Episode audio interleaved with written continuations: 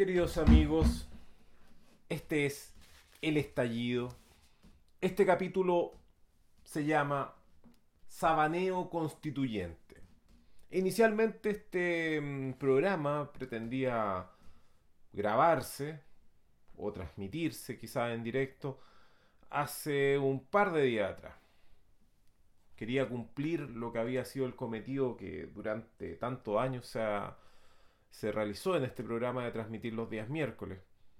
Lo que tiene bastante de razón, puesto que el estallido siempre fue un programa, ha sido un programa y eso pretendido que sea un programa de vanguardia.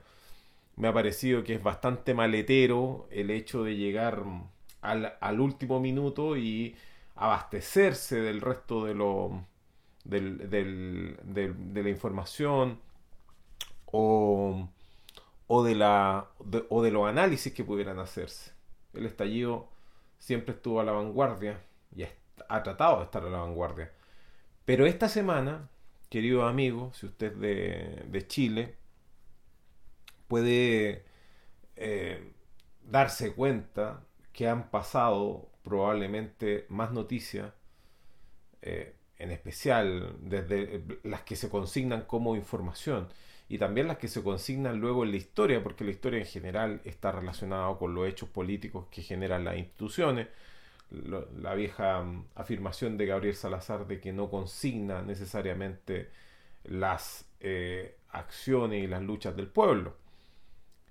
Pero esta semana ha, decantado, especialmente desde, desde el miércoles en adelante, han decantado los hechos de una manera mm, arrolladora y hoy día nos encontramos ante un escenario diferente. No vamos a decir que era un, escenario improbable, un, escenario que era imposible de que, que arribáramos.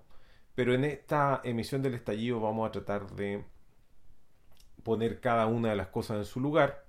De todas maneras, eh, le pido a usted que, que a través de, de, las redes sociales virtuales haga presente sus comentarios, sus quejas, sus sugerencias, eh, cualquier tipo de, mm, de apostilla, de cita al pie de página que requiera esta emisión del estallido, que sin duda va a ser parcial, habiendo tanto que decir, habiendo tanto que informar y mm, habiéndonos recriminado también algunos auditores de la, de, la extensa transmisión mm, del estallido pasado, que conseguimos reducirlo a dos horas y 20 minutos, algo así que duró la, la emisión pasada, y al cual también faltaron decir un montón de cosas. Usted que está recién incorporándose al estallido, por favor le pido que no se asuste, que esto no es una... Eh, pese a, la, a lo largo que pareciera ser, hay algunos compañeros que incluso dicen que debería extenderse un poquito más. Quizás si le toma el pulso se va a dar cuenta por qué. Porque hay bastante que decir. Hay muchísimo que decir, sobre todo en esta semana, en estos últimos días, que hemos tenido la historia construyéndose. Eh, la historia forzada por el pueblo, por aquellos que están, aquellos que estamos luchando cada uno desde nuestras distintas eh, trincheras, eh, cercando a un estado fascista, habiéndose, habiendo arriesgado la vida en reiteradas oportunidades. Me, me llamó mucho la atención lo que dijo hace poco rato. Estoy grabando esto el viernes a las 21 y 22 de la tarde viernes 15 de, noviembre. Em, y, Gabriel Boric decía en una entrevista a la Radio Futuro de que habíamos pasado eh, de, en un habíamos pasado vertiginosamente de la angustia a la esperanza en reiteradas oportunidades esta semana. El poeta Gabriel Boric, ustedes saben que Gabriel Boric es alguien que sueña con ser un reputado poeta, yo no entiendo por qué no está, ah, no está haciendo este, este pésimo favor de, querer meterse eh, a una a, un oficio que ni hace bien ni, ni, que, ni que le hace bien a él. como el, de la política, em, tratando de inscribirse en la historia a la mala, en una historia concertacionista tardía de una democracia de los acuerdos de un grupo de personas que está de un grupo de personas y de hechos históricos que está completamente em, eh, anacrónico en estos tiempos. Algo que justamente se está tratando de superar. Escuchamos a algunos personeros reiterar nuevamente el mantra, creo que fue Arboe que dijo que esto sí que estaba poniendo fin a la transición. Y por mientras yo me encontré en la esquina a la viejita que todavía que espera que llegue el socialismo, la viejita que todos conocemos, la viejita a la cual le cantan las canciones Mauricio Reolé, y eh, yo la veo ahí todavía pidiendo eh, explicaciones y preguntando cuándo va a llegar el socialismo o cuándo va a cambiar esto. Y pareciera que le siguen dando largas. Eh, digo, le siguen dando largas desde el poder. Pero estamos en una posición que vamos a tratar de entender ahora en esta emisión del estallido para, para poder poner la pelota contra el piso en una situación de, dura em, eh, política, política en serio. Alguna vez pensé colocarle de ese modo al, programa, política en serio, eh, recordando el viejo, el viejo texto de, Robert Dorkin sobre los derechos en serio, que también se traduce como los derechos en sello. Eh, y yo quería hablar de política en serio y, siempre me, acordaba de, la distinción que, realizó un gran teórico político, Antonio Gramsci, que, él señalaba de que existía una, una diferencia entre la diplomacia y la política. La diplomacia sería ese arte de administrar lo existente y la política es el arte de crear cosas nuevas. En, estos momentos históricos que estamos viviendo, siguiendo a Gramsci, también una frase de él, y creo que ya he reiterado, a lo mejor no había dicho que, no, se la había atribuido, pero aprovecho a hacerlo, que es la vieja frase de que cuando no termina de morir lo viejo y aún no nace lo nuevo, en ese momento es donde, cree, en donde surgen los monstruos. Y estamos viviendo en una época de monstruos y estamos viviendo en una época en donde se necesitan políticos. Y se necesita político, a, diferencia de diplomático, y los políticos son aquellos que sean capaces de saltarse las reglas, porque estamos en un momento en que las reglas fueron excedidas. Eso vale para todo, Em, la derecha fascista, que sabe muy bien de, cómo se hacen este tipo de operaciones y cosas, no ha logrado realizar nada mm, bueno. Eh, recordemos la esta pista resbaladiza que nos obligó a transitar el, maletinero. Podríamos crear un glosario em, eh, que sea anexo a, a los estallidos para entender el concepto de maletinero pero el maletinero de Carlos Larraín. Carlos Larraín, un millonario que fue criado por institutrices, un tipo que es, dueño de, de, los bienes inmuebles más caros que tiene este país, incluyendo eh, es el único que tiene 5 hectáreas en la mitad de las Condes, que pertenecen a él. Eh, para no pagar contribuciones, él tiene una vaquita que le, que le, está comiendo el pasto y él dice que es un terreno agrícola, pero ahí es donde está su gran casa colonial que cualquier eh, cualquier eh, eh, eh, cualquier economista o evaluador de especies podría saber que no cuesta el dinero por el cual él realiza contribuciones, pero eso es muy común que pase con nuestros millonarios. Bueno, el maletinero que consiguió Carlos Larraín es un tipo que era gendarme, al cual seguramente Carlos Larraín le pagó su estudio para que fuera abogado, el señor Mario Desborde. Y el señor Mario Desborde es aquel que siempre llega oportunamente con el mensajito de Carlos Larraín y ha logrado generarse una especie de em, entrada a los medios de comunicación, aprovechando de que tiene es, moreno, tiene mechitas tiesas, Entonces las personas no lo asocian inmediatamente al, a la plutocracia, a la oligarquía. Pero él viene de parte de Carlos Larraín. Carlos Larraín fue aquel que en medio de la crisis del 2011 y para objeto de resolverla, cuando estábamos viviendo los últimos rounds de la, de la crisis del, del 2011, estamos hablando bien entrado en el 2012, a, Carlos Larraín se le ocurrió la genial idea de cambiar el sistema electoral. A través del cambio del sistema electoral llegó, entre otras personas, bueno, Pamela Giles, llegaron al, Congreso Nacional eh, las personas de la última camada que, que, conocemos. Recordemos que la primera camada fue cargos que abrieron desde la misma concertación, más Gabriel Boric, que se vio beneficiado por ser magallánico y tener que convencer a muy poca gente eh, para llegar a ser eh, parlamentario.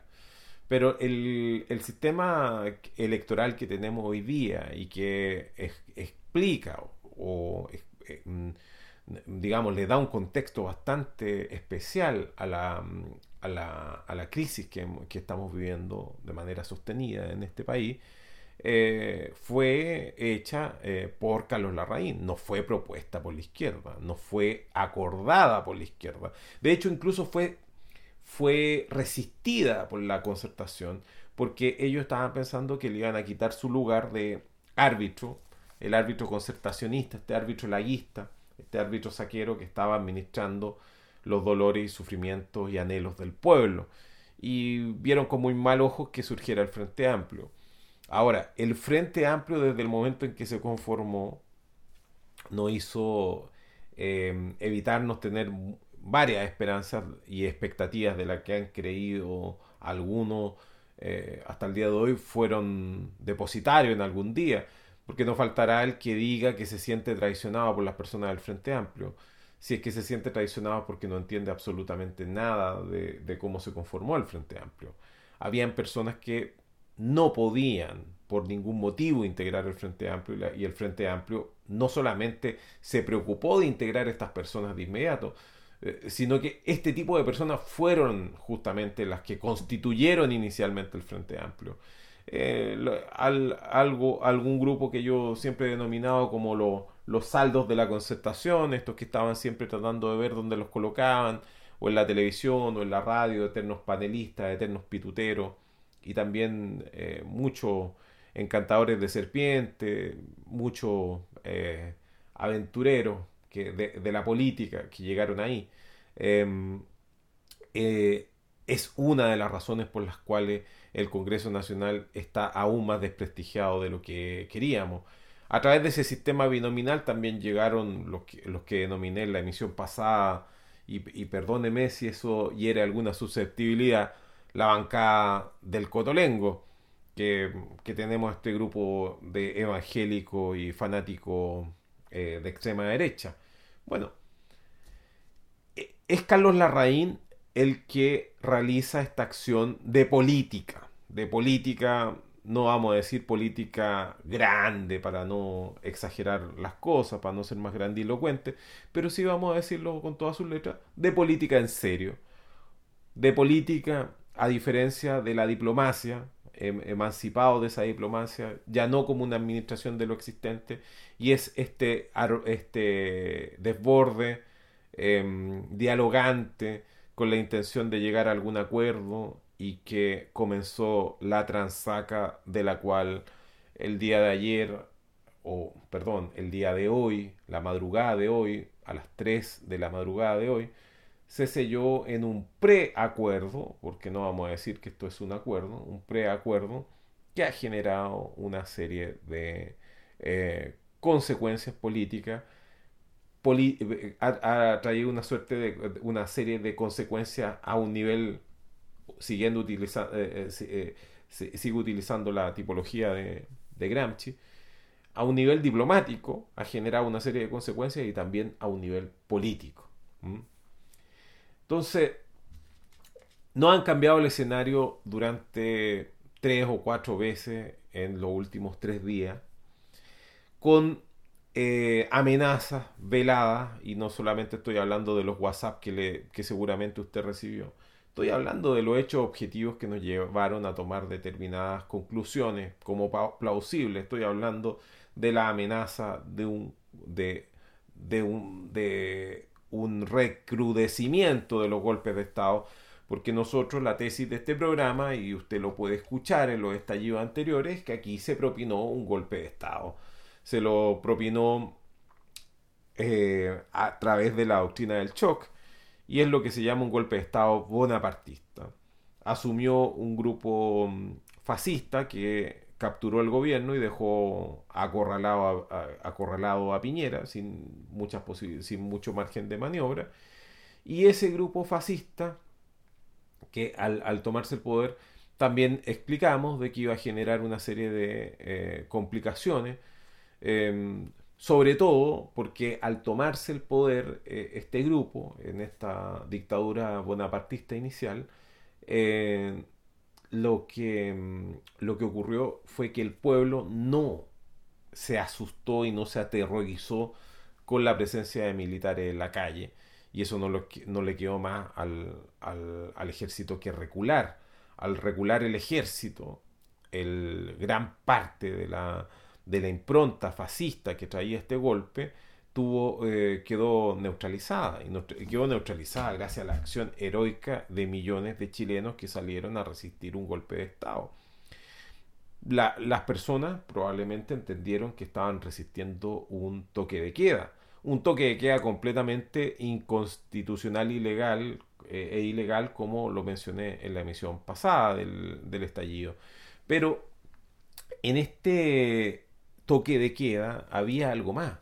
Había habido una operación de inteligencia que había saboteado infraestructura crítica, no solamente en Santiago, pero sí los hechos de Santiago son los más emblemáticos, que esta quema a los eh, a, las estaciones del metro, que se hizo de manera simultánea, se hizo de manera coordinada, eh, está establecido ya la investigación en el Ministerio Público que se realizó em, eh, por grupos organizados que, tenían eh, los planos del metro, en que hubo personas profesionales, me refiero a ingenieros que pudieron diseñar cómo se podía propagar el, el incendio y acto, un acto premeditado además que contó con el uso de acelerantes químicos que no se habían utilizado jamás en Chile y que recién se está pesquisando qué tipo de acelerante podría ser. Estamos hablando de, tecnología de punta destinada a producir el caos en medio de una protesta eh, que había crecido en en, una protesta estudiantil a la cual luego se sumó la ciudadanía, que es la campaña de Evade el Metro. Este acto de sabotaje, también explicamos, fue realizado por el señor Nicolás Ibáñez, un empresario de Valparaíso, que está ligado a la, a la tradición más antigua del, del empresariado chileno. Eh, su familia, eh, entre su tío, de hecho, es don Adolfo Ibáñez, el, aquel que lleva el nombre de la, de la Escuela de Negocio Adolfo Ibáñez, que luego se transformó en la Universidad Adolfo Ibáñez. El, el señor, el señor Ibáñez eh, tuvo un conato, ha tenido distintos conatos con distintas personas, es una persona que no, al parecer, su historia demuestra que no es una persona con buen carácter. Pero el último conato público lo tuvo con Jorge Charp, alcalde de Valparaíso. Y él eh, lo amenazó, si usted busque la, información que hay al respecto, lo amenazó de que le iba a cobrar esto, que Charp había hecho. ¿Qué había hecho Charp? Charp impidió de que Ibáñez transformara el parque Pumpín de, de Valparaíso en un, en un proyecto inmobiliario. Y lo hizo utilizando el derecho blandiendo el derecho. Estamos hablando en la vieja disputa de la espada o la pluma. Sharp blandió la pluma. La pluma para escribir, me refiero.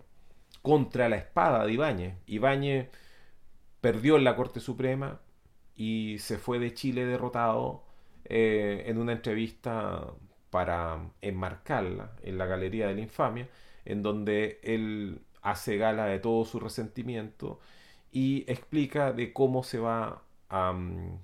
para quien lea atentamente ese texto, se va a dar cuenta de qué es lo que él está pretendiendo. Bueno, es Nicolás Ibáñez el que inventa esta idea del pacto social. Si se fija bien, en el acuerdo constitucional, el preacuerdo, el cual vamos a comentar esta, en esta emisión del estallido, se saca la palabra acuerdo eh, eh, constituyente o, perdón, em, pacto social y se empiezan a utilizar otros equivalentes. De hecho, en la, la conferencia conjunta que, eh, que realizan en, en, el Congreso Nacional, Quintana habla de contrato social, que es la palabra correcta, de un nuevo contrato social. Eso lo estoy diciendo porque es teoría política básica. Eh, ¿cómo se llama el libro de Jean-Jacques Rousseau? El contrato social, o como, le, eh, o como algunos lo, lo traducen, el pacto social.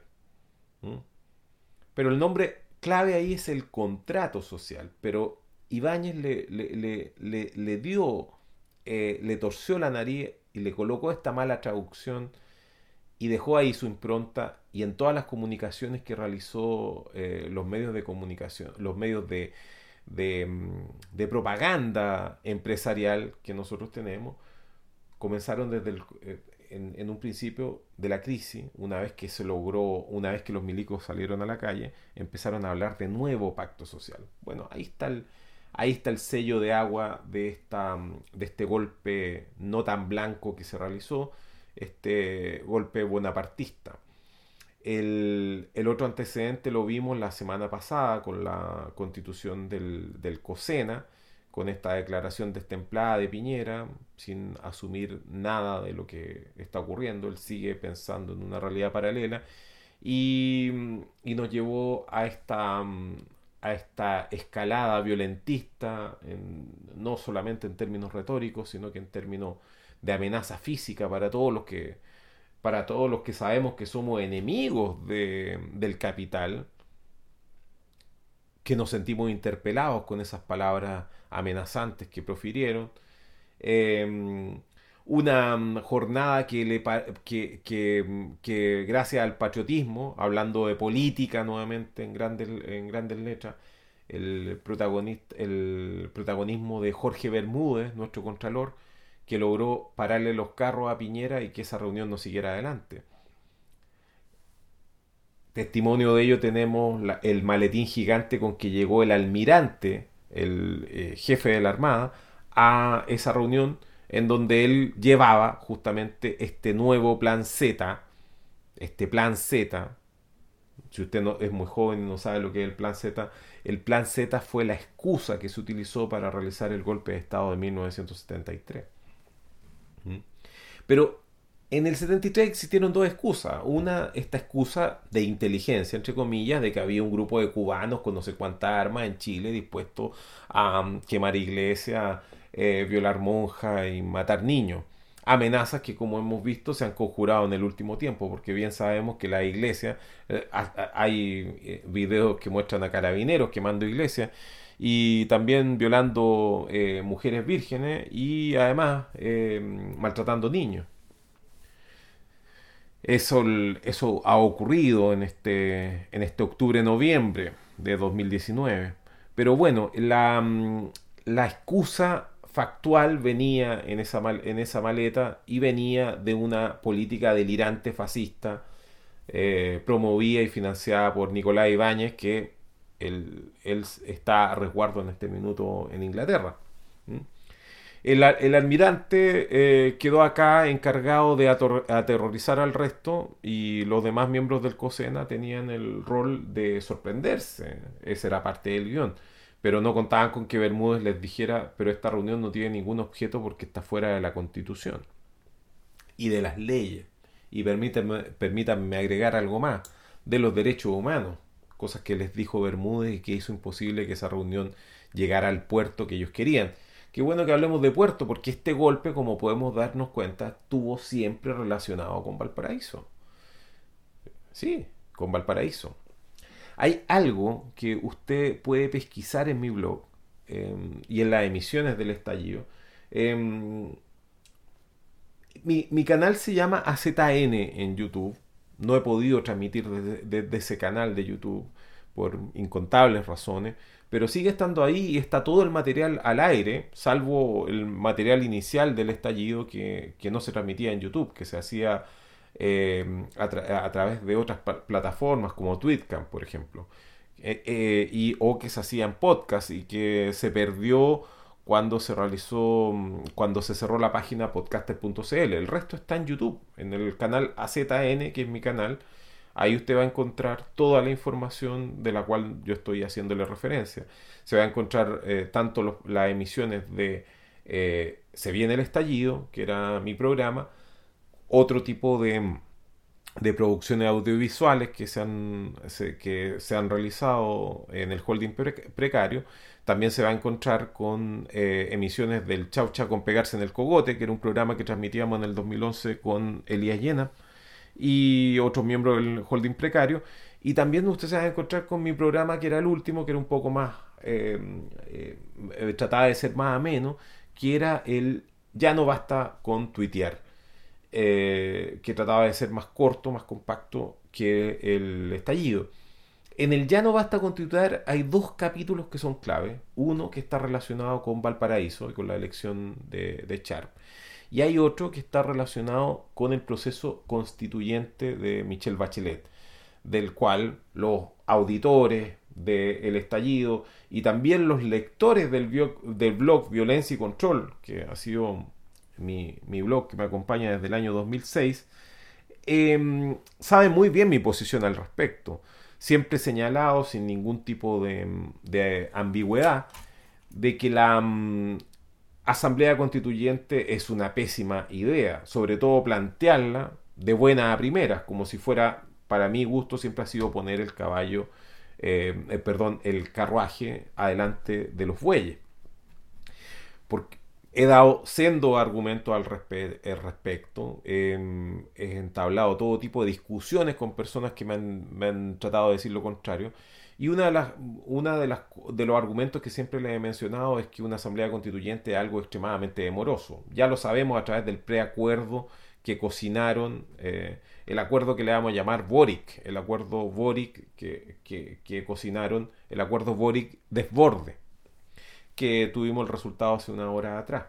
Eh, ya se dieron cuenta de que hay un eh, que, no vamos a tener un plebiscito inmediato, es decir, no vamos a tener ni siquiera noticia este año. Estoy diciendo en el entendido de que este acuerdo prospere.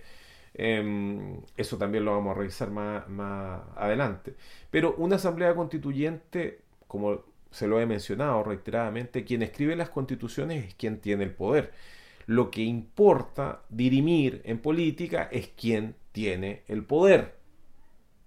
Quien tiene el poder es quien escribe las constituciones. Quien escribe o borra las constituciones. A mi juicio, en este minuto existe una disputa sobre quién tiene el poder.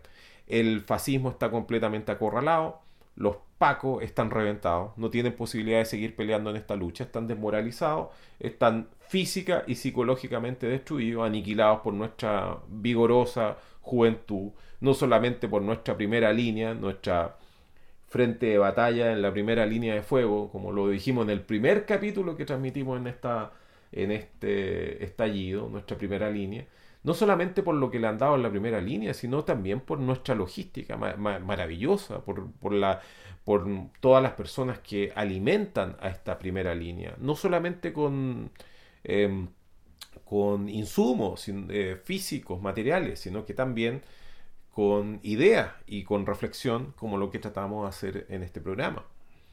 No tienen cómo derrotar a nuestra juventud vigorosa peleando en primavera es como que estuvieran ellos, es como que ellos, eh, es como que nosotros estuviéramos atacando desde los puntos altos. No tienen cómo hacerlo. Es un problema estratégico irresoluble para ellos. Em, Carlos Pérez Soto, por ejemplo, escribió un artículo señalando de que era imposible de que los militares eh, realizaran un golpe de Estado.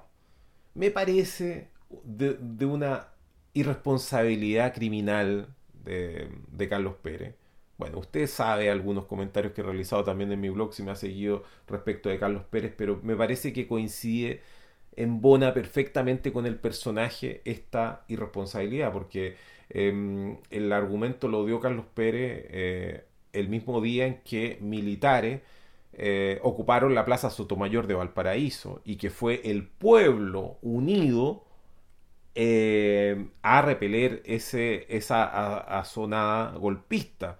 Esto ocurrió ayer, querido eh, amigo. Y así sabemos cómo ha cambiado el panorama en, en, estos últimos tres días, en que nos han tenido al borde del exterminio, que nos van a exterminar como lo hicieron en el 73 o que nos van a exterminar como lo están haciendo ahora en Bolivia, o eh, derechamente eh, golpes de Estado eh, típicos, como el que ocurrió ayer en, Valparaíso y del cual fuimos, fuimos testigos em, con horror de lo que estaba ocurriendo, mientras habían algunos que decían que, que, que, se estaba exagerando, de que eso no podía ser. Están los testimonios, hubo un golpe de Estado sobre otro golpe de Estado. Nos falta aquellas personas extremadamente ignorantes o irresponsables que empiezan a señalar cosas tan burdas como que no pudiera haber un golpe de Estado dentro de un golpe de Estado. Lo, que pasa es que a lo mejor usted lleva demasiado tiempo de estabilidad política en este país y, ha leído poco de historia y de historia política y, no ha tenido los ojos abiertos. No lo creo usted que es estallidista, pero lo estoy diciendo por aquellos comentaristas. Bueno, Carlos Pérez decía que nuestro ejército tenía, eh, tenía 12.000 12.000 efectivos, a diferencia del 73 en que contaba con 50.000 efectivos. Obviamente Carlos Pérez está contando em, tramposamente los conscriptos. Recordemos que se acabó la conscripción obligatoria.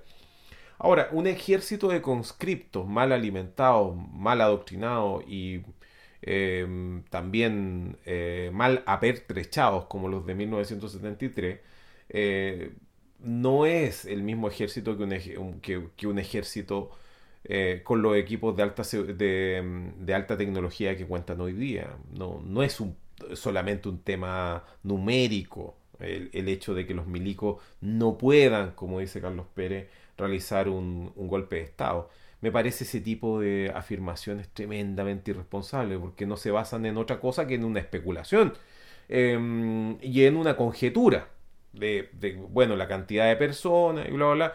Y, y está soslayando la, mm, el, el, análisis, el análisis más profundo respecto a las mentalidades que están jugando y que están en disputa. Por favor, que el señor Pérez analice la progresión o, regresión, si quisiéramos ocupar la palabra correcta, de la mentalidad fascista de aquellos que están hoy día en el ejército. Si dejó de ser un ejército de conscripto y viene siendo un ejército de voluntarios, la mística fascista que tiene ese ejército es muy superior a la que, a la que tuvo en el, en el 73 y por lo tanto nos encontramos algo parecido, no sé, a esa mística fascista o invencible que tenía el ejército argentino, por ejemplo, cuando se lanzó en contra de, de los em, ingleses. Ahora, esa, esa mística delirante fascista que tuvo el ejército argentino, recuerde bien que Chile no la tenía en esa época, pero la tiene hoy día.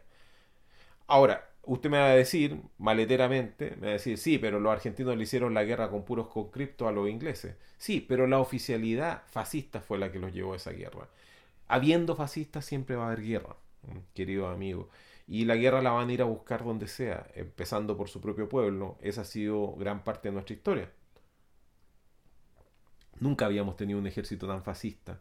Y además coincide con instituciones fascistas y coincide con una, em, con una derecha fascista que si algo nos ha regalado esta difícil hablar de regalado porque nada ha sido regalado en estos últimos días, pero esta oleada de revuelta o de revolución, eh, si algo nos ha regalado es que hemos, han salido los fascistas a la calle, han salido los fascistas a decirnos con chalecos amarillos vistosos, mira, yo soy fascista, sabemos quiénes son, dónde viven y sabemos hasta dónde quieren llegar no han podido llegar a ese punto, han estado buscando la excusa. Como les dije en el 73 existió una excusa factual y una excusa jurídica. La excusa factual era el plan Z, la excusa jurídica fue la declaración que hizo Patricio Elwin y Pareto, es decir, presidente de la Cámara de Diputados y de, del Senado del año 73, ambos demócratas cristianos, en que dijeron que el presidente Allende se había saltado la constitución y las leyes y ocuparon este, este, este papelito que no, tiene, no tenía al, para, la, para la constitución de 1925 no tenía ninguna validez y no tenía ninguna consecuencia jurídica, pero ocuparon esta, eh, este argumento factual y el, eh, este argumento jurídico, digamos, pintadito como jurídico. Un argumento tan malo como, por ejemplo, mm, eh, los que se han esgrimido en Bolivia con la nueva presidenta que ha asumido, como los que utilizó el payaso de Juan Guaidó en Venezuela. Estamos hablando de esa calidad de excusa, pero es muy importante mencionar que en, esta pasada ni el fascismo ni Piñera han podido procurarse una excusa jurídica por más indecente que sea. Han tenido una institución clave que le ha frenado cualquier tipo de iniciativa en ese, en ese sentido, que ha sido eh, el, contralor Jorge Bermúdez. Eh, en el Senado y en la Cámara de Diputados tampoco la tienen, la, eh, la, han tenido fácil. Pero sin embargo, eh, en esta última semana movieron la maquinaria y, estamos hoy día con este preacuerdo que vendría a ser, em, a ver, vendría, a ponernos en un, en un terreno del cual hay que tomar decisiones y determinaciones, pero primeramente tenemos que comprender de, de qué se trata. Bueno, voy a pasar a una de esas emisiones que se realizaron en el Ya no basta con tuitear, en mi canal AZN en YouTube, cuando hablaba de Valparaíso y Jorge Charp. Esto lo digo porque no recuerdo haberlo escrito en mi blog, recuerdo haberlo escrito en Facebook, en, en alguna de mis entradas, que tienes que estar ahí en esa dispersión de Facebook pero lo, recuerdo haberlo dicho en una emisión de Ya no basta con tuitear, que mm, lo, digo conociendo Valparaíso, que, es, un, es un privilegio a esta altura poder conocer esa, esa caótica ciudad, maravillosa, embriagadora y caótica ciudad, y de la cual guardo muy, muy buenos recuerdos y también muy grandes amigos. Yo lo que mencioné en esa emisión de El Ya no basta con tuitear fue que Jorge Sharp se había instalado en una trampa. Lo, había mencionado antes porque cuando empezó esta posibilidad de que la izquierda extraparlamentaria pudiera acceder a cargos públicos, yo lo que propuse fue que nos tomáramos municipios pequeños.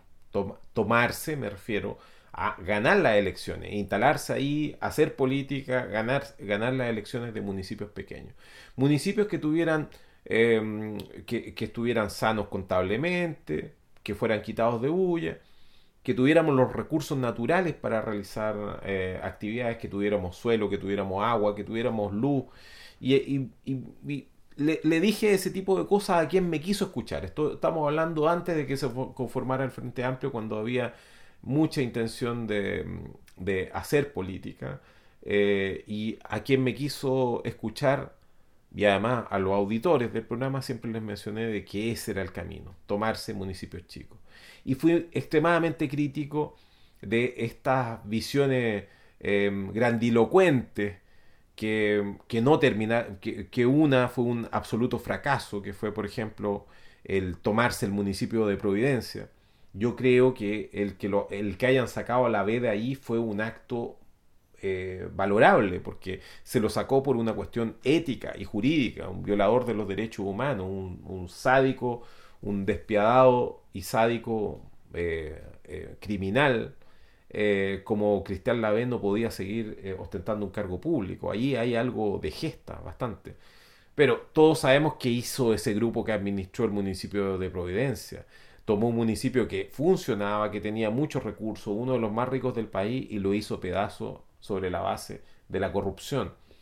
Yo recuerdo varias personas que ahora se las dan de tuiteros influyentes que participaron de la mm, eh, administración de la Pepa Errázuri en, Providencia. Y yo no entiendo con qué cara eh, eh, se ponen a andar dando, abriendo hilo o interpelando a alguien, con qué ética, con qué moral lo hacen si es que dejaron la cagada en ese municipio y casi le colocan una mm, piedra, eh, em, em, de, casi traban la puerta que recién se había abierto a propósito de su infinita torpeza. Bueno, muchos de ellos le dieron el apoyo a Sharp. Incluso hay personajes que venían de esa administración y se fueron a Valparaíso. Cosa que, que no se podía evitar tampoco. No vamos a decir que si eran de, de, Providencia todos están contaminados y todos son personas que vienen de Chernobyl y que, que tendrían que quedarse em, en un lugar para que los descontaminen. Pero sí estoy mencionando de que acuérdense de la cagadita que se mandaron en Providencia. Y cuando em, e, existió esta, podríamos llamar, moda Sharp, yo dije, ojo, cuando se ganó Providencia, se ganó a través de la migración de votantes que vinieron de distintas comunas, se inscribieron en Providencia y ganaron. Asimismo se obtuvo el, municipio, al menos en la, elección emblemática eh, que llevó a Charp eh, alcalde eh, en, a Valparaíso. Se hizo a través del mismo procedimiento. Procedimiento que no tenemos por qué criticar porque estamos hablando de que son las armas que, que te da la política. Ahora, ¿Cuál era la trampa que yo mencioné respecto a Valparaíso? Sharp no nació en Valparaíso.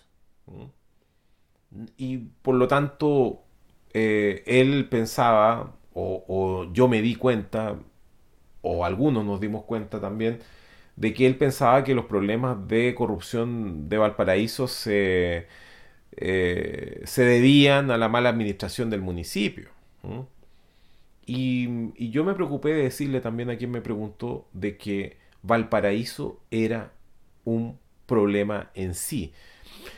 Em, en Valparaíso lo dije eh, con, mis propios amigos porteños y también lo dije en todos los lugares donde, donde se me escuchó, lo mencioné eh, con cierta ironía, incluso con sardónico humor les dije la solución para Valparaíso o es Pol Pot o Keynes no hay, no hay nada intermedio que se pueda aplicar a Valparaíso. Y eso lo decía porque la corrupción que existe en Valparaíso es algo que el resto del país no, no tiene eh, siquiera posibilidades de, de, de, especular cuán profunda es. Eh, usted me hablará de ciudades corruptas como Calama, por ejemplo, como Rancagua, ciudades, eh, ciudades corruptas, no sé, como eh, Temuco también. Pero el, el, por ejemplo, en que tuvieron que sacar a todos su, a sus jueces y fiscales, los tienen que rotar cada cierto tiempo porque están, se, se suelen involucrar en temas de, narcotráfico. Pero la corruptela que hay en Valparaíso tiene un origen completamente diferente y, que hace imposible eh, lidiar con ella. ¿Cuál es el origen de la corrupción de Valparaíso? Lo mencioné en esa oportunidad. El origen es la Marina. ¿Escuchó bien? La Marina. La Marina que está establecida en Valparaíso. recordemos que el ejército tiene, el ejército y la FACH tienen sus casas matrices, por decirlo así, en la región metropolitana de Santiago y en la ciudad de Santiago precisamente. Sin embargo, Valparaíso, eh, los marinos están en Valparaíso. El golpe de Estado del 73 se hizo por la Marina. Y no solo el golpe de Estado del 73, también el golpe que le hicieron a Balmaceda. La guerra, lo que nosotros conocemos como la guerra del Pacífico, que, que precisamente sería la guerra del Salitre, se planificó en Valparaíso. Cuando nosotros hablamos de una persona con larga tradición empresarial en Valparaíso, estamos hablando de algo realmente siniestro. Y cuando hablamos de los marinos en Valparaíso, esta es la impronta. Eh, los, marinos, los marinos de Valparaíso fueron, eh, junto con los empresarios de Valparaíso, los que hicieron lo que, todo el mundo conoce como la guerra del salitre, pero nosotros petulantemente le llamamos la guerra del Pacífico. Em, los marinos han estado involucrados en, en los peores desmanes. Torturaron gente durante la unidad popular escucho bien, no en el, en el golpe del 73, durante la Unidad Popular. Hay casos de tortura que realizó la Marina. Em, ellos tenían su propio plan Z diciendo de que había una conspiración en sus filas y se preocuparon de torturar a, muchas personas, tuvieron prisioneros ilegales en la isla Quiriquina, eh, mucho antes de que, de que Pinochet eh, apareciera en escena. Y, no estoy hablando de días antes, estoy hablando de meses antes, y si no me equivoco, si no me equivoco, hasta en 1972 lo hicieron, empezaron a hacerlo. Bueno, la, mm, Aquí me refiero con la corrupción de la Marina. Hay dos actividades preferentes de corrupción que tiene la Marina en Valparaíso. Y como, como este país em, no, no logró quedar nunca eh, institucionado a nivel republicano, como les gusta tanto decir a lo, al, típico concertacionista falopero, le gusta ocupar ese término republicano. Pero al hablar de, un poder institucionalizado, inmediatamente tenemos que entender de que estos poderes institucionalizados se controlan unos con otros, que es la, vieja teoría de, de los pesos y contrapesos. Esto también tiene mucha relevancia con lo que ocurrió en Carabinero y el artículo de Mónica González. La, mm, el tema no es la constitución del 80 precisamente, sino que es una institucionalidad que es el orden político que se instaló con la dictadura. Estoy, estoy hablando de un nivel diferente, no estoy hablando de un texto que está escrito, estoy hablando de una serie de prácticas, de tradiciones, de espíritus que se, que, se desenvuelven en este minuto. Y uno, y uno de ellos, por ejemplo, le ha dado esta autonomía que ha gozado Carabinero y que ha permitido las tropelías que han realizado en, el último tiempo, de que no tengan ningún control la, acciones aberrantes y violatorias de los derechos humanos que han realizado. Esto quedó instalado en, un momento en nuestro país. Y la Marina también tiene su ámbito de autonomía. Y ese ámbito de autonomía de la Marina le permite una corrupción sin precedentes. Una corrupción que, como les digo, usted, auditor, va a quedar pero realmente sorprendido del nivel de corrupción del cual estamos hablando. Corrupción que haría palidecer o, ruborizar a, lo, a los curas. La, mm, la Marina es la que funciona como policía en todos los muelles, puertos y embarcaderos del país. ¿Mm? Eh, la jurisdicción de ellos alcanza inclusive a los a ríos y lagos que son navegables. Por ejemplo, usted se va a encontrar con capitanías de puertos en Valdivia, en Tolten, en, en Villarrica, en Licarray, está, relacionado con la navegación. Ahora, con la, con la navegación marítima, ellos están, son justamente los que los que supervigilan qué es lo que entra y qué es lo que sale de este país. Y usted sabe que lo que más, la mayor parte del flujo comercial se realiza por los puertos.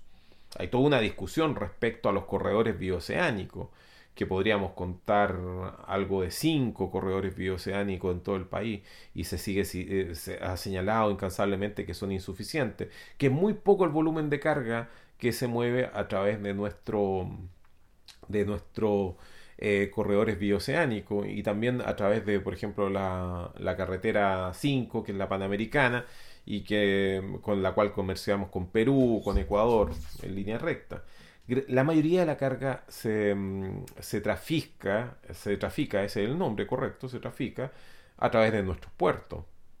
Y los marinos son los que controlan eh, esa situación.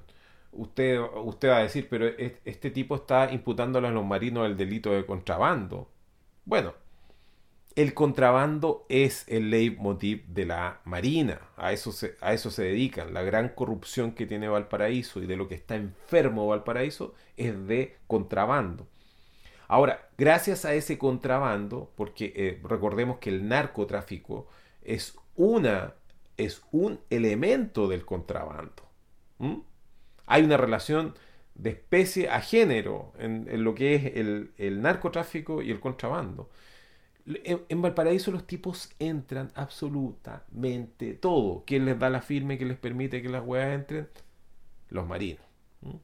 Como usted se podrá dar cuenta, en un container, que recordemos, por ejemplo, el caso Carrizal, Carrizal Bajo, que era una lancha que llegó al puerto de Carrizal.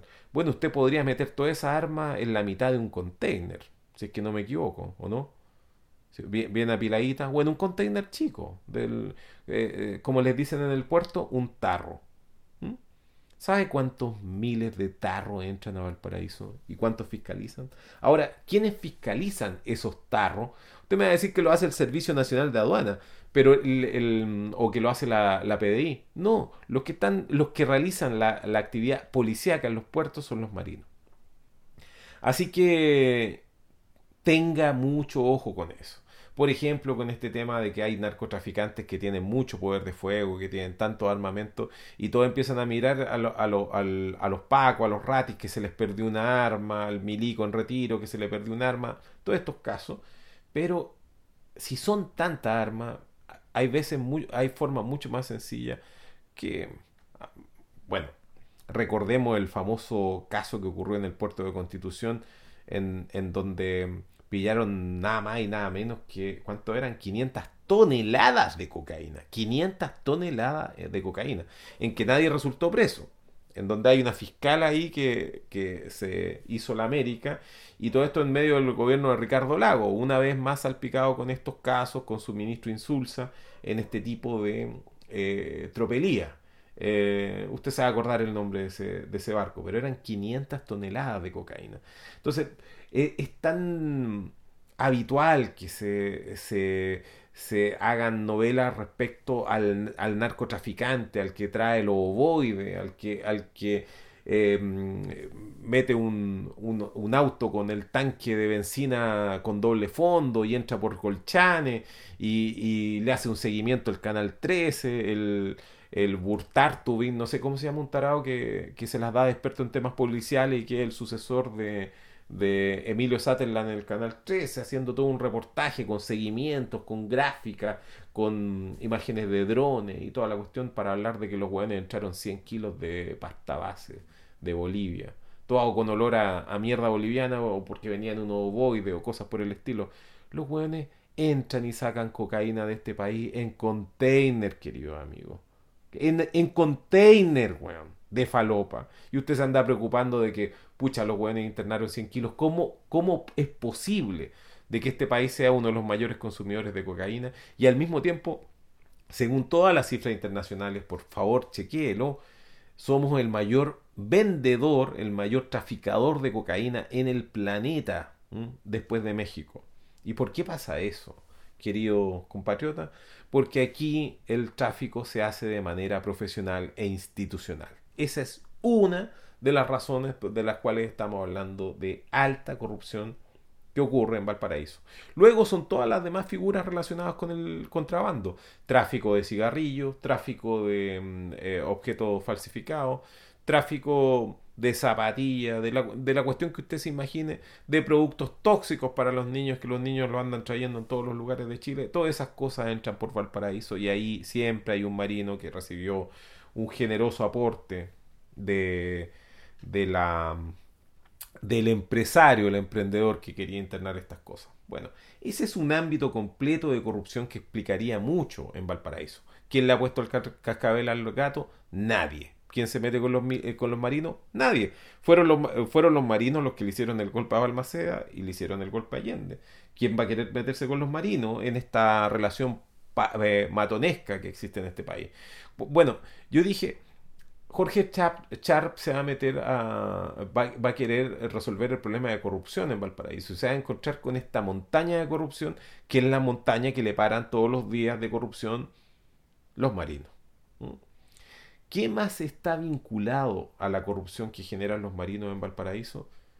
La pedofilia, la pederastía. Es el único caso en que civiles. A ver, a ver, ¿cómo? No, no me equivoqué. No es civiles la palabra me refería a personas que no tienen sotana, porque en este caso estamos hablando de un uniformado. Estamos hablando del único caso de mega explotación de menores, de explotación sexual, en donde no hay sotanas, probablemente no solo en Chile, sino que en el mundo, es lo que ocurre en Valparaíso y con la prostitución infantil. Trata de personas. y trata infantil de personas. se han realizado investigaciones, hay sentencias, hay, hay operativos, se han hecho incluso reportajes en la tele si usted lo busca, y todo queda en nada. Eh, se encontró, la última vez se, detuvo a, toda la plana mayor de la PDI por estar vinculado a tráfico de menores de edad y estaban vinculados los marinos que libraron eh, a través de, eh, en los tiempos en que esto, estamos hablando antes que se reformara la ley, llegaba a la justicia militar. No hay ningún milico cumpliendo por eso. Em, lo, esto llega a un nivel, pero esperpéntico de de exagerado cuando se realiza otro acto de corruptela internacional y esta vez transnacional que tiene como sede a Valparaíso, que es la operación UNITAS, en donde vienen, usted sabe, milicos estadounidenses principalmente, con otros socios estratégicos de Estados Unidos destinados a generar y hacer ejercicios de terror en, en la zona. Y una de las cosas que mm, que ocurren durante la operación UNITA es el, el, el ¿cuánto se llama? El, el trato, la trata de, de, prostitución infantil de menores de edad sin ningún tipo de tapujo, eh, a vista y paciencia de todo el mundo y sin ningún tipo de control y sin que nadie eh, entable ninguna acción legal. Eso se lo, aprovecho de soplar al oído a Patti Muñoz, a nuestra defensora de la niñez, a la cual le tengo bastante aprecio porque ha demostrado ser una mujer eh, que está apta para el cargo y que es una mujer corajuda. Y le hago, le, paso esta, esta aposta a través de los estallidistas para que le soplen el oído también a Patricia Muñoz lo que ocurre en Valparaíso. Eso, esa es la corruptela que enfrentaba Jorge Charp. Entonces cuando cuando él pensó que la corruptela tenía que ver con las mafias inmobiliarias de, que se querían hacer del muelle varón, de Matías Clos y el, amigo y probablemente amante de Francisco Javier Cuadra, que, que, es un operador inmobiliario que hay desplegado en, Valparaíso, eh, con todas las inmobiliarias, incluyendo... Eh, que está involucrada, el señor Horst Paulman y tantas personas importantes, con ganas de transformar Valparaíso en una especie de santo grial del negocio inmobiliario a costa de destruir la ciudad y aniquilarla, eh, eh, para, para, hacer loft para, mm, para turistas, para, para, personas que no querían vivir en la ciudad y que no tienen ningún aprecio por la ciudad. Eh, esa esa mafia es pequeña e insignificante en comparación a la mafia de la cual le acabo de mencionar. Entonces cuando se instaló em, Sharp, yo dije, Sharp se va a encontrar con el problema de querer, bueno, se supone que nosotros entendimos que una vez que llegó Sharp ahí, era un niño bien intencionado, que llegó con unos cuantos bidones de cloro, con, uno, con unos escobillones, eh, insecticida y llegó a, lindano y racumín y otras tantas cosas destinado a limpiar este, Valparaíso. Y dijo bueno Valparaíso no solamente le vamos a sacar el olor a miado sino que vamos a, quitarle la corruptela a esto pero para, para limpiar algo tú también para limpiar en términos de, eh, de, virtud me refiero eh, quitarle la mácula de la corrupción a a una comunidad política, tú lo que tienes que hacer es ir a la raíz del problema y por lo tanto no puedes dejar que pervivan aquellos organismos que sean los corruptores.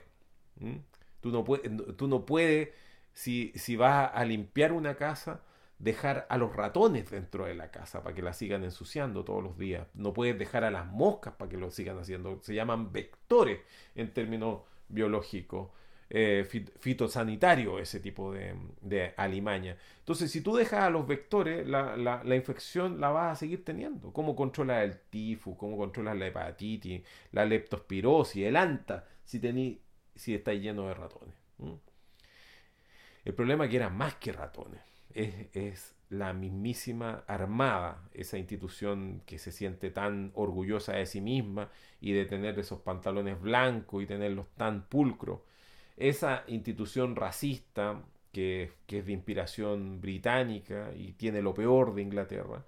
Em, y a través de eso eh, se trasvasijó esa, esa manera particular, ese nacionalsocialismo inglés tan soterrado que hubo, que hay, hay, mucho testimonio literario respecto a ese, a, ese fervor nacionalsocialista que tuvieron los ingleses, pero que obviamente lo, lo eh, se desprendieron eh, públicamente de ese amor que tenían al nacionalsocialismo porque Hitler los bombardeó.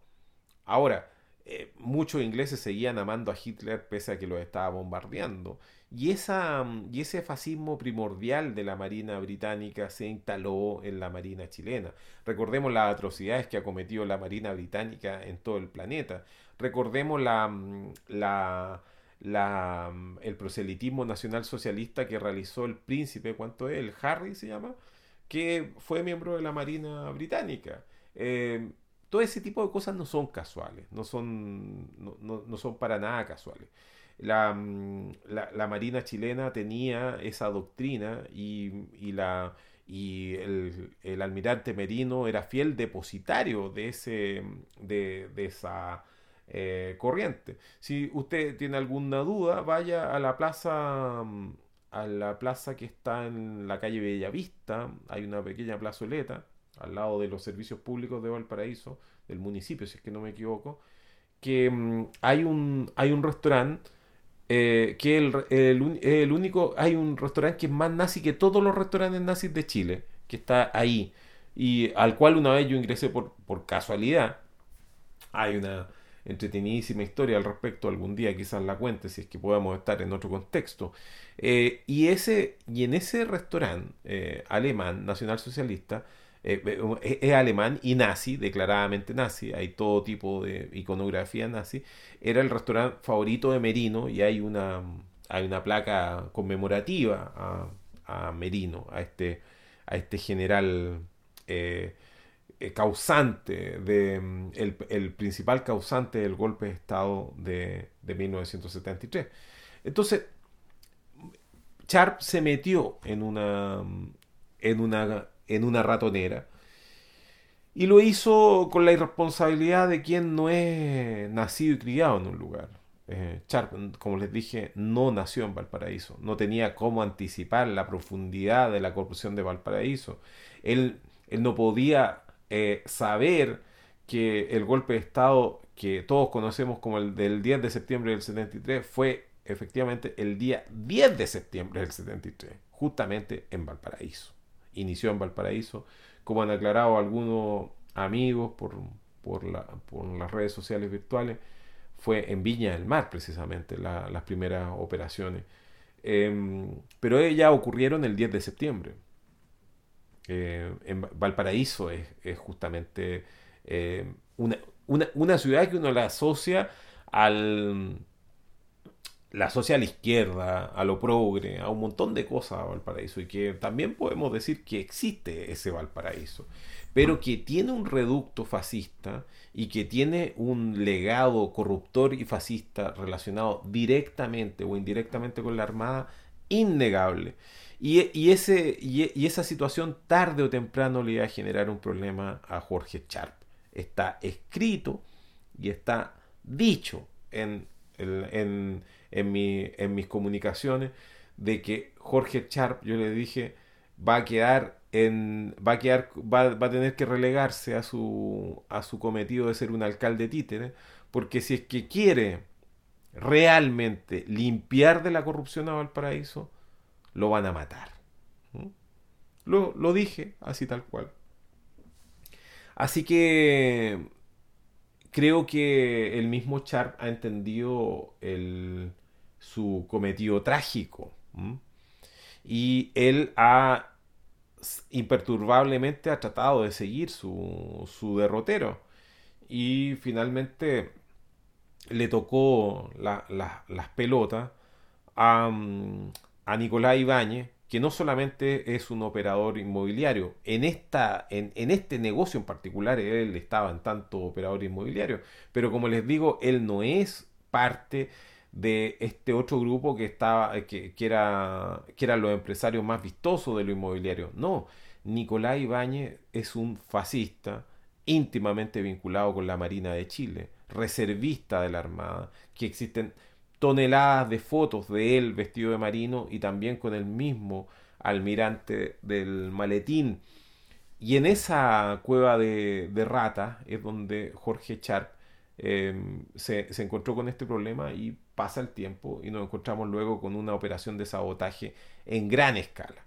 Por favor, usted revise em, las informaciones de prensa de todas las operaciones que se han realizado en contra de Sharp a través de las redes sociales además de otras operaciones físicas que se han realizado. Además, em, tenga en cuenta lo que hizo Chay Agosín, que fue uno de los que se prestó para esta campaña de que eh, una, campaña infame eh, que, está metida gran una parte, eh, hay que decirlo, una parte de nuestra comunidad judía se metió hasta Weisblut, se metió eh, Chay que fue, eh, eh, que fue el presidente de la comunidad judía de Chile. Recordemos que Gabriel Saliasny, que fue el presidente anterior, es uno de los abogados de Piñera en este minuto. Ya. Quizás se perdió en eso último. Para, para mm, bajarle el tono a, esta campaña de que el que baila pasa, que una algo que surgió espontáneamente por las personas que, lo vieron inclusive como una solución al, problema, porque eh, si hace una barricada y las personas sencillamente no pueden pasar y le estás dando una opción para que pasen y que al mismo tiempo apoyen al movimiento, ya, fantástico. Pero em, comenzaron con una campaña sucia de, decir que esto era comparable a lo que se hacía en los progromos em, de Europa, en la eh, en el tiempo del nazismo y se prestó Chay Agosín, eh, Mario Weisblut y otros tantos eh, prohombres de la comunidad judía de Chile. Chay Agosín intentó hacer una campaña de, denostación pública en contra de Jorge Sharp. Se lo digo, anótelo, anótelo, busque el linkeo. Y ahí usted se da cuenta cómo se empiezan a juntar cada una de las personas. En, el, en este golpe de Estado que hacen los milicos ayer, de, que, nos faltan los, grandes e inteligentes que te dicen que no hubo un golpe de Estado.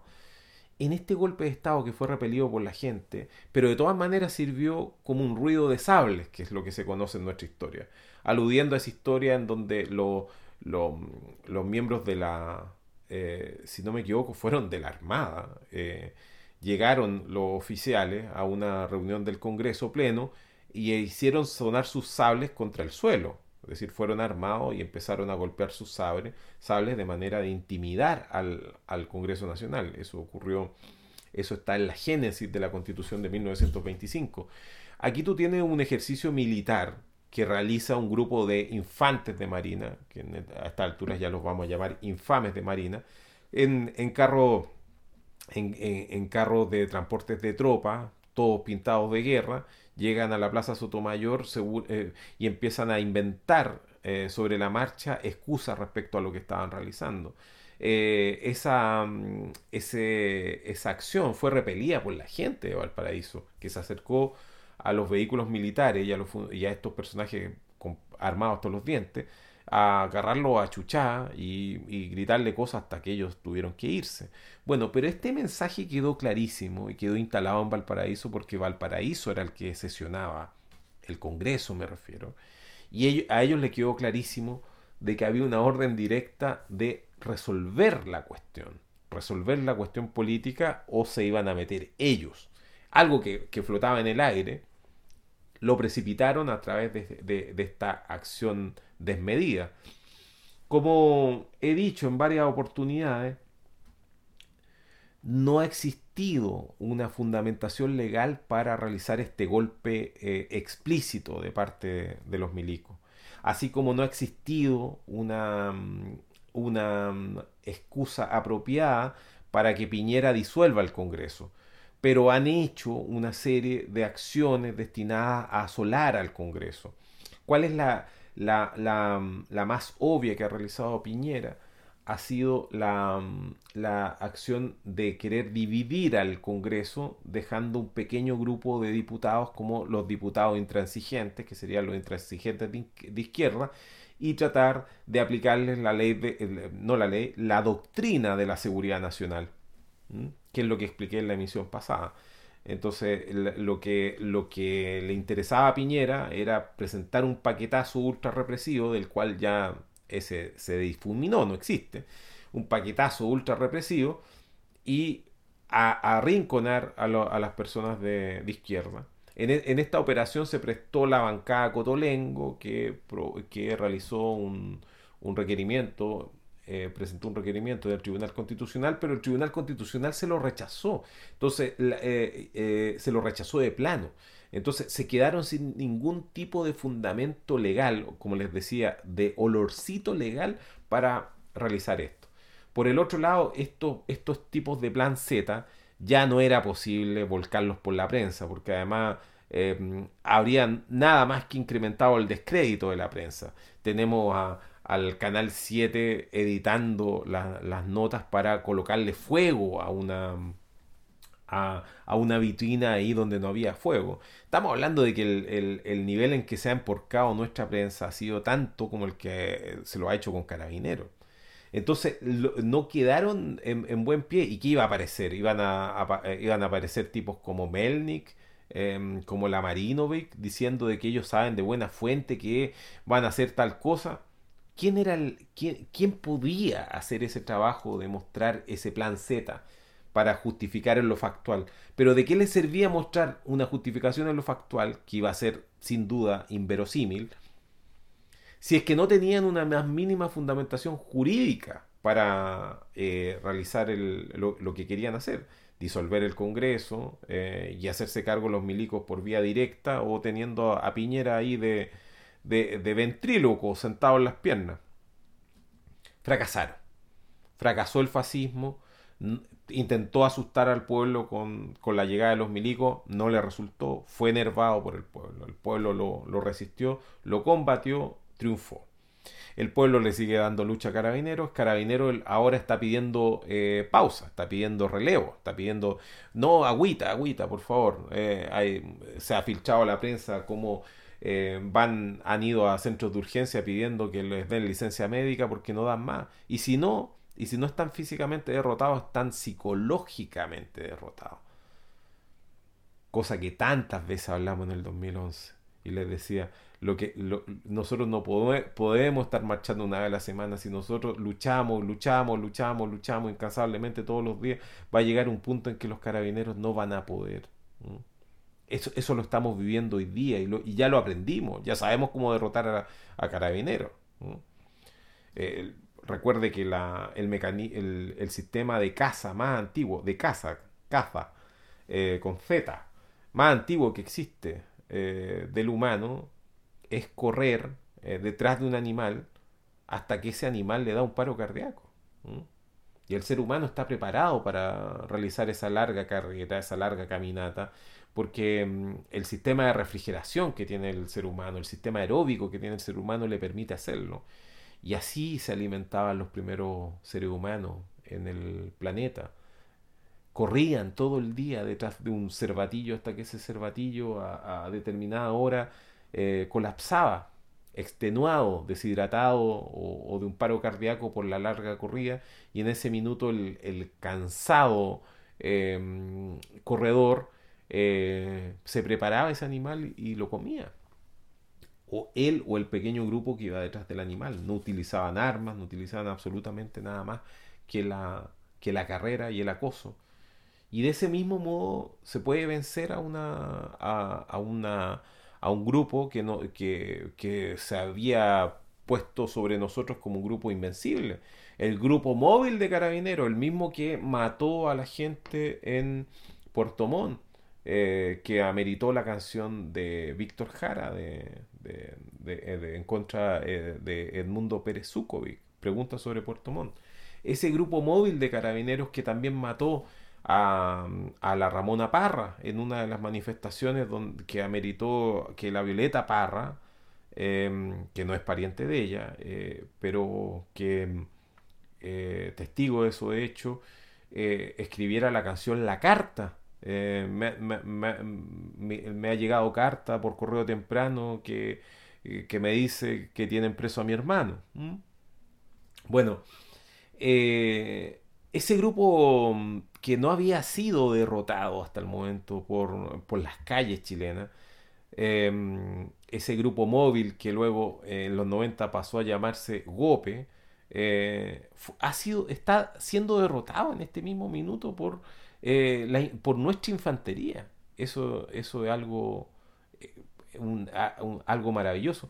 Bueno, existe un, no solamente un gobierno que se encuentra asolado por las manifestaciones, sino que existe eh, una patronal y una milicada que está asolada por lo que nosotros estamos realizando. Y son ellos los que han buscado la manera, eh, han buscado por todos los medios encontrar la varita mágica para revertir las cosas a su favor. Y los últimos días han sido extremadamente extenuantes porque no han amenazado directamente con em, sacarnos a los perros con orden de matar, de matarnos. Y eh, hemos aguantado, hemos aguantado de todos modos, entonces lo que encontró el, e, este grupo organizado, que está claro que es mucho más que el piñerismo, acá hay más cabeza, hay más eh, capacidad de operación, hay mucho más mm, dinero involucrado que en esta mm, llegada de Mario Desborde y que seguramente apareció con un maletín y, con este invento tan demócrata cristiano o, peor, tan concertacionista, tan de, tan de Ricardo Lagos también, que es de frenar el movimiento. No nos olvidemos lo que ha intentado hacer Michelle Bachelet que también ha, tratado de operar pero como funcionaria de la ONU no lo puede hacer directamente. Entonces ella envió a Javiera Parada, que es su, eh, e, era, era su pieza de, que había en el tablero dando vuelta. Fue em, tantas resistencias las que provocó Javiera Parada que tuvo que salir a la luz su propia madre. La madre, me refiero a Javiera Parada, Estela Ortiz, a, blindar a, la Javiera Pará y esta operación bacheletista de, muy mala factura y muy, eh, bueno, una, una operación típicamente estadounidense, que, es tan propio de Michelle Bachelet, quien fue formada eh, militarmente, porque ya tiene rango militar, fue formada en una escuela militar en, Estados Unidos, que esto de apelar al, al trajecito blanco, que algo que lo han utilizado los gringos, la CIA precisamente, en Cuba y en Colombia y en Venezuela de manera reiterada y han abusado de ese mecanismo. Y ahí tenían a Javier Parada de Blanco eh, yendo a la moneda y, se juntó con otras personas infames como Mariana Elwin. Eh, Chico, Chicoma, no, no fue Chicoma, fue izquierdistas renovados que que, dijo que, había ido Mariana Elwin a la moneda porque por cada golpe de Estado tiene que haber un Elwin involucrado. Hablé de Elwin y me acordé de Chicoma, que, que, su, que su roto quesada. Un, un afectuoso saludo a Chicoma y a todos los miembros del proyecto Combi y el holding precario que han estado dando también cara en, en todos estos días. No ha pasado ni un mes, queridos compañeros, y ha pasado muchísimo. Pero como les mencionaba, el, tema de Valparaíso es crucial y explica muchísimo de lo que aquí está pasando.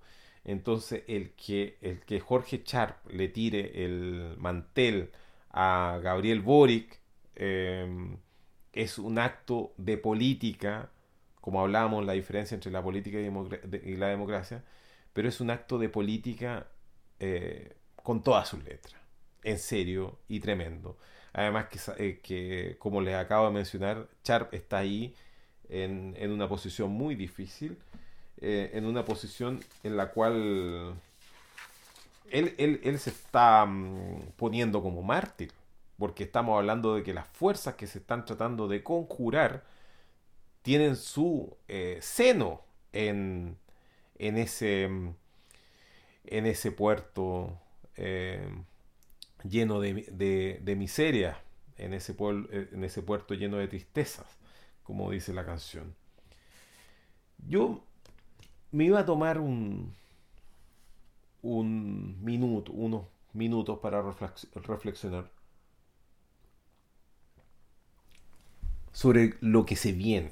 Voy a hacer lectura de un texto, cosa que no hago habitualmente en el estallido. Lo voy a hacer ahora.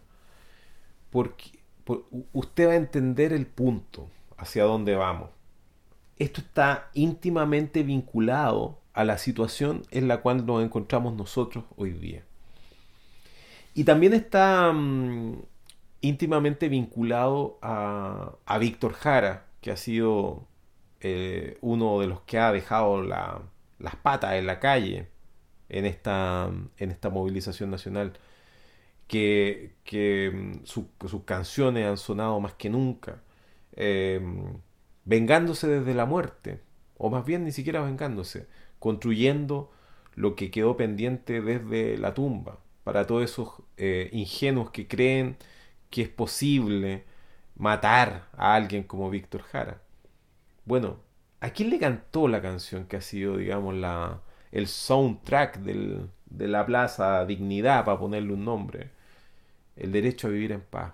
Una canción que mancillaron algunos músicos chilenos y que me había faltado mencionar de que le colocaron la frase pacto social, nuevo pacto social, a la canción de Víctor Jara que, como le he dicho, es el membrete de la operación de Nicolás Ibáñez, el fascista que estuvo a cargo de, los atentados del metro. Atentados que lo hizo con la intención deliberada de causar un impacto social em, eh, em, sin precedentes, eh, porque lo que él pretendía era quemar las estaciones llenas, y eso no resultó. Y no resultó porque Carabineros de un momento a otro dejó, abandonó su puesto ahí me huele una operación de inteligencia que nosotros no sabemos, y eso llevó al caos, y el caos llevó a que se tuvieran que abandonar las líneas de metro, entre otros sistemas de transporte, porque estaba quedando el caos en distintos frentes. Y eso evitó una, una calamidad mayor eh, y solamente se destruyeron estaciones de, metro.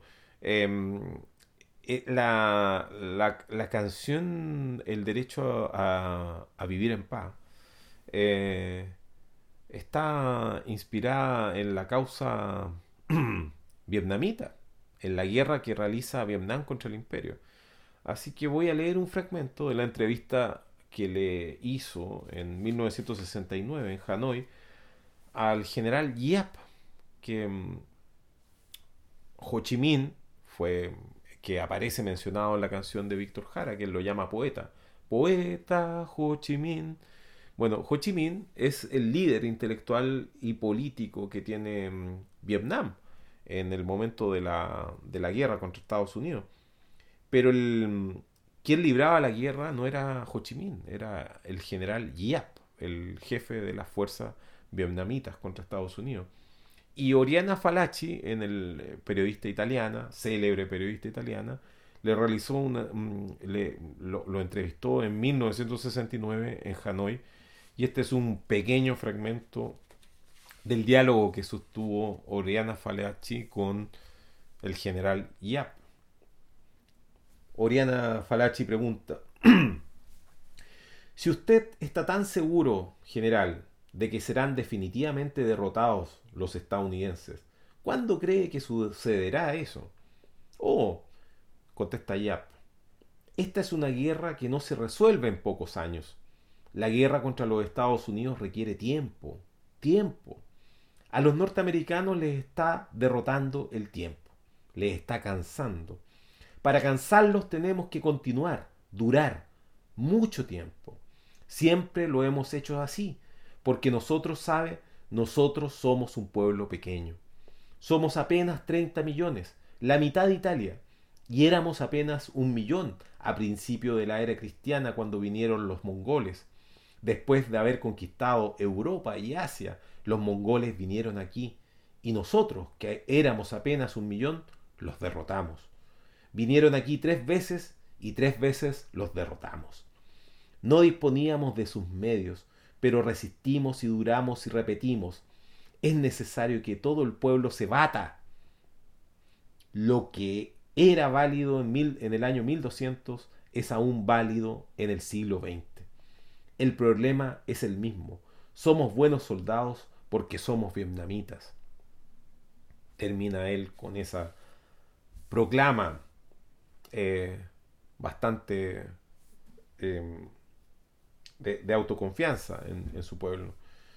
General, eh, le dice Oriana Falachi, también los vietnamitas del sur que combaten con los norteamericanos son vietnamitas. ¿Qué piensa realmente de ellos como soldados? Ellos no pueden ser buenos soldados, dice Yap.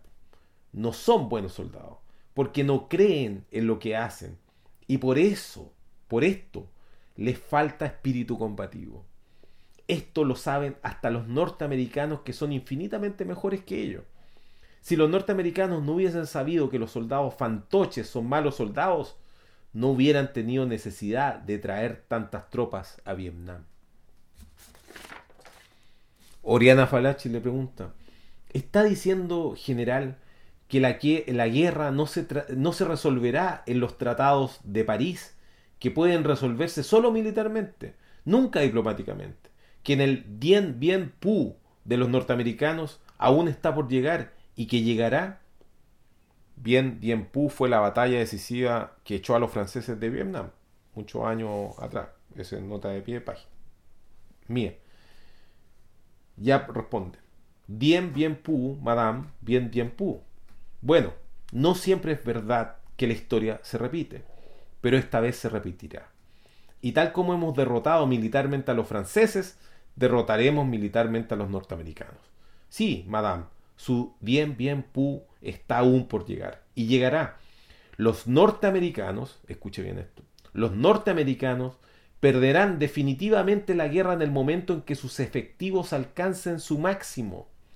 Y la gran máquina que han puesto en marcha no conseguirá ya moverse.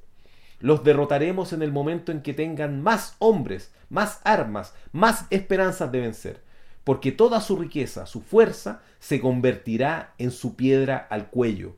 Esto es inevitable. Me estoy saltando algunas reflexiones, voy a terminar con esto. General, pregunta Oriana Falachi, no se hace más que hablar de paz, pero parece que en realidad nadie la quiere. De todos modos, ¿cuánto durará esta conferencia de París?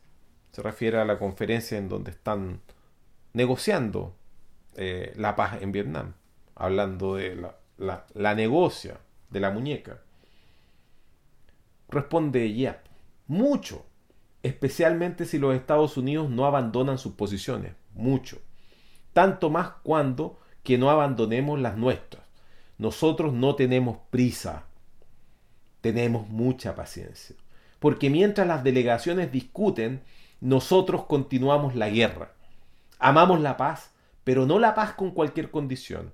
No la paz del compromiso. La paz, para nosotros, solo puede significar victoria total, la marcha de los norteamericanos. Cualquier compromiso sería una amenaza de esclavitud y nosotros preferimos la muerte a la esclavitud.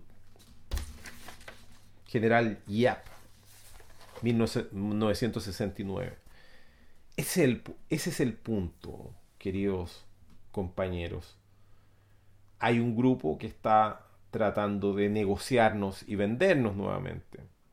Hay, mm, yo, yo creo que el auditor del estallido ya se ha dado cuenta y se ha documentado autónomamente de que esto no tiene pies ni cabeza. Se nos está ofreciendo simplemente la rendición incondicional y a cambio de nada.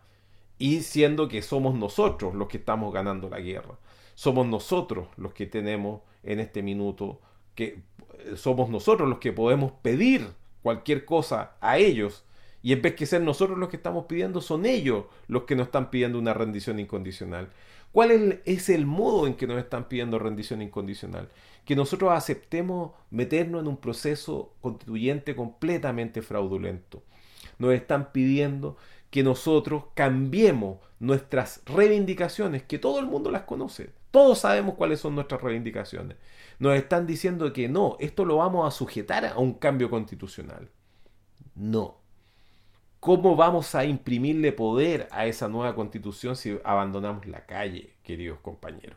Y ellos nos están pidiendo como primera condición de que nosotros abandonemos la calle porque nos están haciendo, nos están vendiendo esta, esta, esta, esta rendición, este llamado rendición incondicional, nos lo están vendiendo como un triunfo nuestro. Esto no es más que un caballo de Troya, diría cualquier persona que se ha instruido un poco en estrategia. No, aquí no hay nada, absolutamente nada que siquiera conversar. Es ah, eh, el, hecho de que esto se sujete a instrumentos posteriores.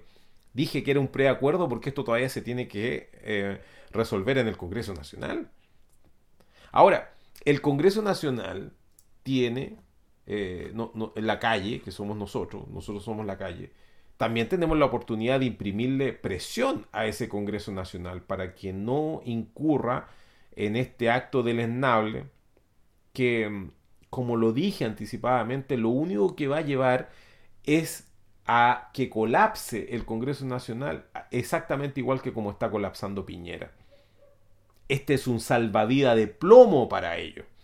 Porque en este minuto nosotros no tenemos prisa, como diría el general Yap. Y nosotros tenemos la iniciativa de combate. Y nosotros tenemos la moral de combate, la que ellos no tienen. Porque los soldados pagados, los soldados fantoche en este caso, la marina, los milicos, el gope, todo ello, todos ellos no tienen nuestra mística. No están haciendo esto por placer, no lo están haciendo para liberarse. Y nosotros sabemos perfectamente de que el momento en que nosotros eh, soltemos las armas, los escudos, las gafas anti antibalines, en el momento en que nos desmovilicemos, en el momento que abandonemos la primera línea y permitamos que estos hueones descansen, en ese minuto vamos a ser aniquilados y nuestras esperanzas de, de cambiar esto van a haber perecido. Eso lo sabemos, querido amigo, es algo intuitivo. Ahora, usted en el estallido me va, me va a preguntar por las razones técnicas de este asunto no tiene ningún asidero lo que están haciendo con esta constitución. Lo que quieren es hacer una constitución como si nosotros fuéramos todos hermanos. Quieren hacer una constitución como si nosotros estuviéramos en un pie de igualdad. No estamos en un pie de igualdad, queridos compañeros. Nosotros le tenemos puesto el cuchillo en el cogote al capital en este minuto. Entonces es el momento en que ellos nos tienen que dar todo para proteger su vida. Esa es la situación objetiva en, la, cual estamos hoy día. Y por lo tanto, el hecho de creer que es el, momento de esperar una solución institucional o que nosotros vamos a celebrar una solución institucional, pero querido eh, compañero, yo estoy tan orgulloso, tan feliz, tan dichoso de estar compartiendo esta, batalla, esta, esta, guerra por nuestra libertad, por nuestra soberanía. La, soberanía es algo que se conquista, no es algo que te enseña un profesor, em, no, es no, es algo que te enseña un operador político de la bachelet en una asambleíta, en un cabildito. La soberanía es algo que se conquista y se conquista con eh, poniéndole el pecho a las balas como lo hemos hecho, arriesgándolo todo arriesgando las posibilidades de ser exiliados, de ser em, torturados, de, perder nuestros ojos, de perder nuestros empleos, de perder la posibilidad de tener las, migajas de ellos. Todo eso está, eh, ya lo hemos puesto en juego. ¿Y por qué nos vamos a detener ahora? Ahora en que ellos están temblando, ahora que ellos están pidiendo agüita. Usted me dirá que la razón para detenernos es que ellos nos van a hacer un golpe de Estado. ¿En qué pie nos van a hacer el golpe de Estado si no se da cuenta que se enredaron ellos, se, enredaron en su propia cola y en su propio veneno con su mentada em, y fraudulenta en, el sabaneo constituyente en donde se han involucrado, en donde se tiraron ese peo y están todos oliéndose el peo en ese sabaneo en la Plaza Italia con esas, sábanas horrendas que pusieron a ver si tapaban la sangre, a ver si, le, a, ver si dejaban de ver el horror que han propinado sobre nosotros. Nosotros les hemos visto la cara por mientras ellos han disfrutado en cada segundo, por mientras han herido a nuestro pueblo y lo han tratado de intimidar. Y ahora vemos la cara de terror que tienen ellos porque nosotros no nos hemos aterrorizado con su terror. Y, y, nuestro ojo en este minuto lo apuntan y somos el reflejo de su propio odio. Y ellos están y ellos temen y ellos están destruidos. Ellos no tienen en este minuto la moral de combate, no tienen la iniciativa. Esto es lo mejor que podrían haber hecho. Y lo mejor que hicieron vino de, de, personas que se dicen compañeros nuestros. Me refiero a Gabriel Boric. Y Jorge Char. Jorge Char, que está en una muy difícil situación porque como les dije, este, este golpe vino hacia él porque ellos desde, la paranoia de derecha siempre vieron a Jorge Chat como el verdadero enemigo. No los parlamentarios que hay alrededor. Eso siempre le aparecieron títeres. El verdadero enemigo siempre para ellos fue Char. Busque las publicaciones de ellos.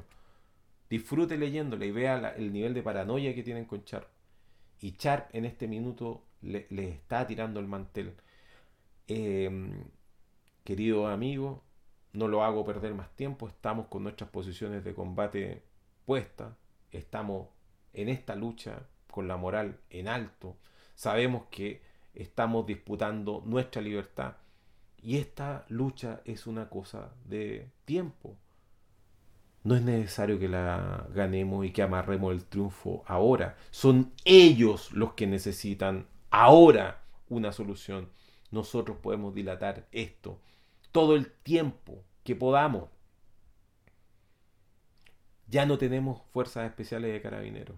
Los carabineros están, están sacando a los pacos que ni siquiera tienen formación de carabinero. Me refiero a, lo, usted sabe que carabinero tiene em, dos grandes grupos, que son los dos grandes escalafones. Uno son los suboficiales y los otros son los, los pacos, los, los pacos comunes y silvestres. Y los pacos comunes y silvestres están divididos en administrativos y hueones que se dedican a los temas operativos. Los que están dedicados a temas operativos son los que están en las comisarías y los administrativos son los que se dedican a hacer funcionar esta maquinaria que es carabinero. Bueno, en este minuto están desplegando a los carabineros administrativos para suplir a los GOPE. Esa es la situación, queridos amigos, hermanos, compañeros. Esa es la situación objetiva. Estamos a horas, a horas de reventar absolutamente a carabineros esto, el carabinero está a punto de tirar la esponja, de generarle un problema a Piñera, pero nosotros tampoco necesitamos en este minuto extremar las cosas. El tiempo no, no nos va a hacer ganar esta batalla. Tenemos que seguir haciendo correr a esos hueones. Si el síndrome de, de, de privación de mentolatum es bastante severo, es severísimo, querido amigo. Ellos están aniquilados y en este minuto piensan de que el asunto lo ganaron, porque ellos siguen pensando que nosotros somos Gabriel Boric y que transó con nosotros y que, y que él tiene la posibilidad de conversar con nosotros y convencernos. Y todos sabemos que no es así. Todos sabemos de dónde viene Gabriel Boric, que es un traidor, un demócrata cristiano, que su padre además es íntimo amigo y está vinculado con un criminal que es Sergio Mico, encubridor de delitos de lesa humanidad. Todos lo sabemos y por lo tanto no se puede dar un pie atrás ni siquiera para tomar impulso en este minuto. Y, lo, y, el hecho de estar celebrando esto respecto a, la cara que pueda tener eh, Jacqueline Van que tiene que ver simplemente con un plano de cámara, porque en general este tipo de, de personajes políticos son muy bien tratados por, la, por los fotógrafos, porque los quieren mucho. No tiene que ver con que estén desesperados. El, eh, un amigo me decía hoy día que, que los de la UDI, todos sabemos que tienen menos diversidad genética que una estrella de mar, me decía. Sí, pero sin embargo tienen gente inteligente al cual, al cual pagarle. Ellos no están derrotados. Ellos no acaban de dar la receta perfecta para que nosotros escribamos una nueva constitución de 1980. Nos metieron a Jaime, eh, Jaime em, dos tercios, Guzmán Errázuri, en ese, en ese paquetazo que nos están tratando de meter de media cancha. Pero han cometido el error de no cerrar el, el trato completo y están obligados a deliberar no la derecha, porque la derecha tiene muy claro de que tiene que eh, apaciguar los ánimos y está en eso. Tiene que, eh, tiene que, depende en este minuto de la máquina concertacionista, de la máquina eh, de los 30 años que nosotros hemos soportado. Pero eso, eso no tiene nada que ver con lo que estamos haciendo nosotros. Nosotros somos la calle. Y nosotros ya, eh, nosotros no solamente hemos rugido por hacer bravata, nosotros, nosotros rugimos porque somos invencibles, queridos compañeros. Así que, ya que Guatón Boric está mm, amenazando, o más bien fundamentando su actitud entreguista, los maletines con plata que le tienen que haber llegado, la mm, cocaína que todos sabemos que consume, porque un asiduo consumidor de droga, eh, Gabriel Boric. Y eso lo emparenta inmediatamente con la corrupción y la corruptela que hay en Valparaíso y con los marinos finalmente que son los que controlan el mercado del tráfico en el puerto. Así que Gabriel Boric, yo no te Jamás te creí, jamás te creí, ni siquiera en tu, ni siquiera en tu mejor discurso, ni siquiera cuando tenías 30 kilos menos, weón. Ni siquiera cuando te la has dado de poeta y has dicho que la política es algo que, que, tú tuviste que asumir como casi como una carga. Nunca te he creído nada, weón. Porque tú eres demócrata cristiano y yo lo sé. Y, con un, y un demócrata cristiano no se tranza. Usted sabe que cuando uno, uno negocia con la derecha, la que gana es la derecha. Y cuando uno negocia con la democracia cristiana es aún peor. Te roban inclusive el alma. Tú eres un demócrata cristiano, siempre lo fuiste. Siempre lo fuiste. Nunca dejaste de serlo. Te metiste en política para cagar a Camila Vallejo. Para eso te metiste en política. En la Universidad de Chile solamente hiciste daño. Y ahora te venía a justificar con nuestros muertos. Y venía a hacer un pacto, weón. Venía a hacer un pacto con Chetumadre. Lo venía a hacer con la sangre de mi hermano, weón. Y con la sangre que todavía ni siquiera te haya atrevido a regar, weón. Con la sangre que ni siquiera te haya atrevido a pasar un pañito con cloro, vení a reírte de todos nosotros. Pagarás sangre por sangre, guatón Boric. Te lo digo así de simple. Pagarás sangre por sangre, guatón Boric. Esto ha sido el estallido, queridos compañeros.